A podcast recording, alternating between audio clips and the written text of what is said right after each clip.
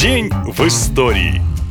1991 году, в последний день июля на российском телевидении впервые показали рекламный ролик АО МММ, самой масштабной финансовой пирамиды в истории СНГ, придуманной никому неизвестным предпринимателем Сергеем Мавроди. Герои роликов такие же россияне, как и зрители. Одинокая женщина Марина Сергеевна, обычный мужик Леня Голубков и его жена Рита, молодожены Игорь и Юлия, пенсионеры Николай Фомич и Елизавета Андреевна Андреевна. Все они мечтали о простых радостях, о новых сапогах, о даче, о поездке за границу, и каждый собирался воплотить мечту вместе с МММ. Идею такой примитивной рекламы выдвинул сам Мавроди. Он же придумал логотип кооператива и пиар-акцию. 31 июля для жителей Москвы проезд сделали бесплатным. За все платила фирма. Потом было много рекламных кампаний, а Мавроди так убедительно рассказывал о простейшем способе разбогатеть разбогатеть, вложи рубль, получишь два, что за полгода с момента выхода первой рекламы МММ увеличила стоимость акций в 100 раз. 15 миллионов человек купили ваучеры кооператива, по сути, обычные бумажки.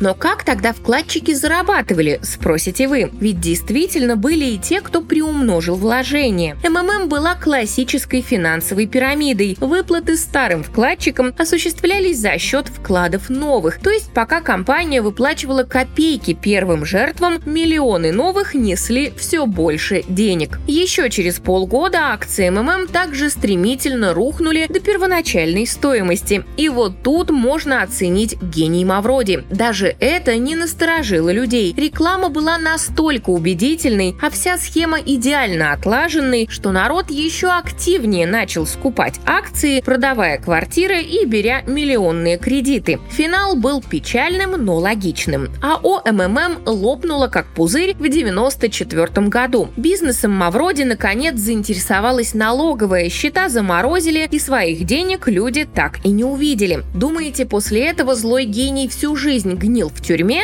как бы не так. Его, конечно, посадили, но в том же году Мавроди вышел из тюрьмы как депутат российского парламента и до своей смерти в 2018 году успел организовать еще не одну МММ.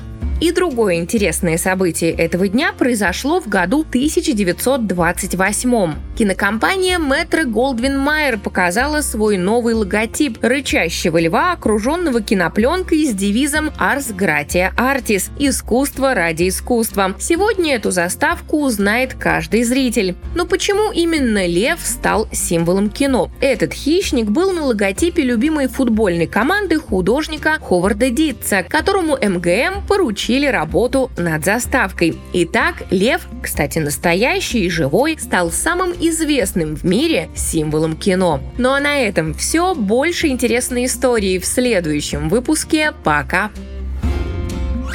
Наша лента. Коротко и ясно.